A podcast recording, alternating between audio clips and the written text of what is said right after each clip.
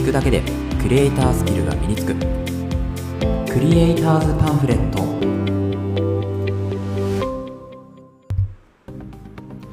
皆さんこんにちは。クリエイターズパンフレットのさくです。このラジオではクリエイターを目指すあなたを一歩前進させるコツや情報を毎日一つお届けするラジオとなっています。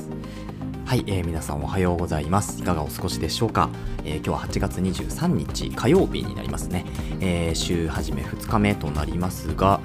えー、なんかあれですねこうパッとしないというか、まあ、湿度が高くてジメジメしてっていう形でなんかこうまあね気分的にはね乗らないような日になっておりますけれども、まあ、今日もねコツコツやっていきましょうというところで今日のお話はですね、まあ、今週は、えー、Amazon のねオーディブル週間という形で、えー、まあ、勝手にね自分でやっているわけですけれども、まあ、昨日というか、えー、先日は Amazon オーディブルって知ってるっていうところから、ま、登録方法とかね退会手続きっていうのを、まあまあ、解説させていただいたというところで、まあ、今日は何のお話かっていうとですね、オーディブルの活用後、まあ、私が使って活用後に起こった3つの変化っていうことで、まあ、あの、オーディブルを実際に使ってみて、で、どういう変化が起こったのかっていうのをですね、まあ、少し3つのポイントぐらいに絞って、え、まとめてみましたので、えー、まあ、オーディブルこれからですね、考えてる人とか、まあ、どうしようかなってこう迷ってる人とか、うん、そういう方はね、聞いていただければいいんじゃないかなというふうに思います。それではまず3つの、ね、変化から、えー、お伝えするとですね、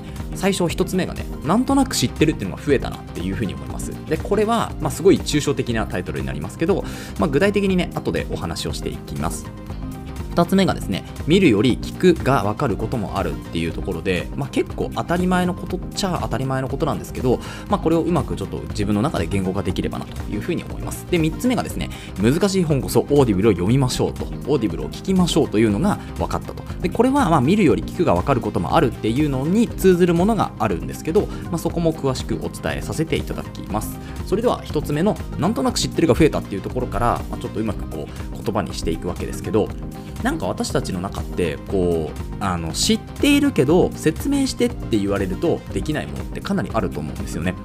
でまああの私もかなりそれがあるとは思っていますがこのオーディブルってまながら聞きなんですよね要はね。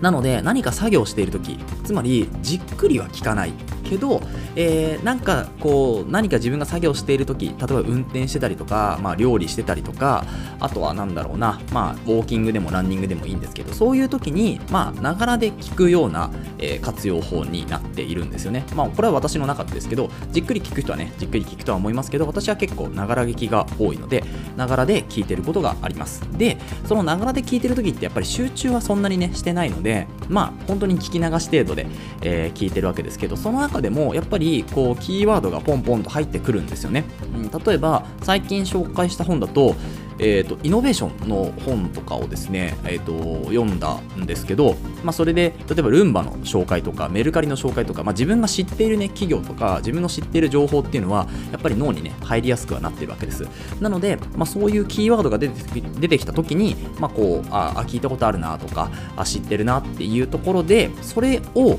えーまあ、それはね、オーディブルない、オーディブルを聞いている時なんですけど、これが例えば他のニュース記事とかメディアとかの情報を見た時に、あこれ知ってるっていうのがだいぶ増えたなと思うんですよね。ながら聞きをすることで、本当にあのこう情報に、まあ、耳で触れてるわけですから、それを目で再確認、再認識するときに、あこれそういえばオーディブルで聞いたやつだっていう形で、まあ、もう2回目、3回目ぐらいの情報になるわけですよね。で、これが増えていくことで、やっぱこう、つながるね、こう、情報っていうのもあったりする、興味が持てる情報っていうのもあったりするので、これが結構オーディブルを活用した時に増えたものなんじゃないかなと思います。まあ、うー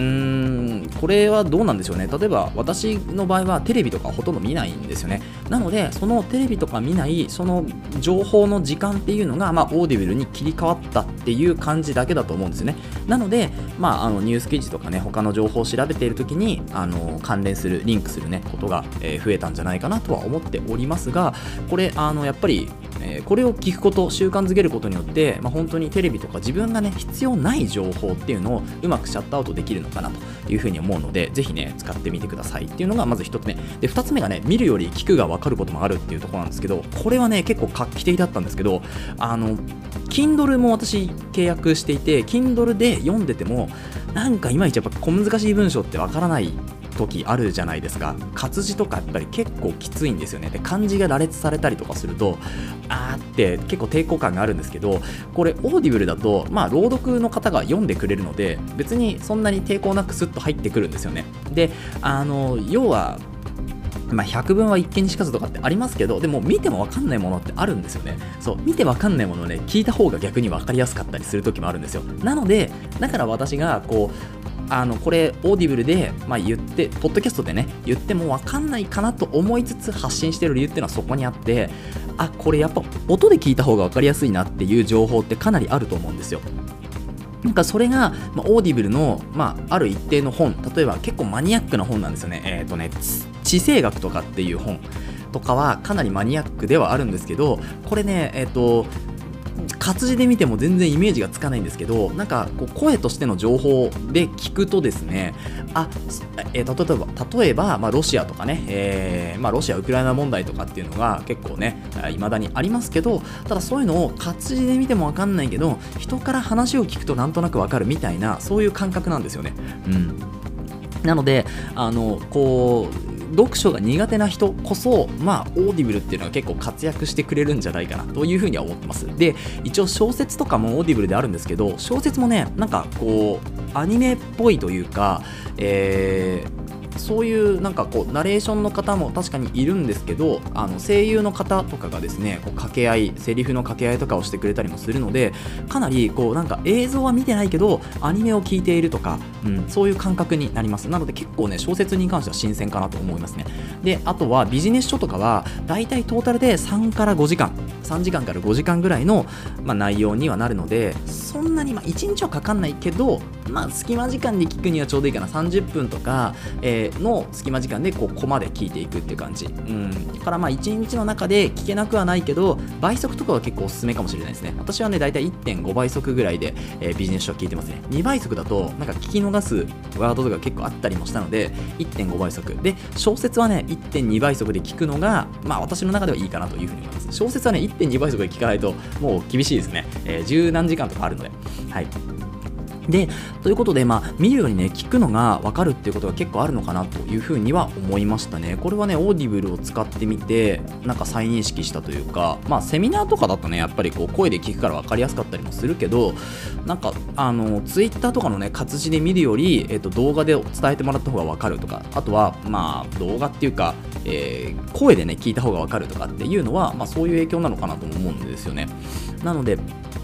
ぜひですね、読書が苦手な方、 Audibleね、えー、無料体験できますから使ってみてくださいっていうところですね。で、あとはですね、難しい本こそ Audibleっていう最後のところなんですけど、これは、まあ、先ほど言ったように、見るより聞くが分かることもある。自分の中で活字を見て、これ難しい情報だなって捉えてることも、こういう声とかにして、ポッドキャストで聞いた方が分かりやすいとか、だから古典ラジオとかが、こう、今ね、あの、すごい話題になってると思うんですけど、ポッドキャスト界の中ではね、そう、だからああいう別に一見情報として可視化する情報として難しいなって思ってしまうこともなんかポッドキャストで声にして情報として聞いたら結構聞けるぞと。だから需要があるわけですよね。英語とかも多分そうだと思うんですよね。あの英語のねこう教科書とかパッて見るよりもなんか単語をね単語と日本語をまあ、あの前にねこう CD だけで英語が話せるようになるみたいなの流行った時ありますけど、まあ、あれもね結構、まあ、人によってこう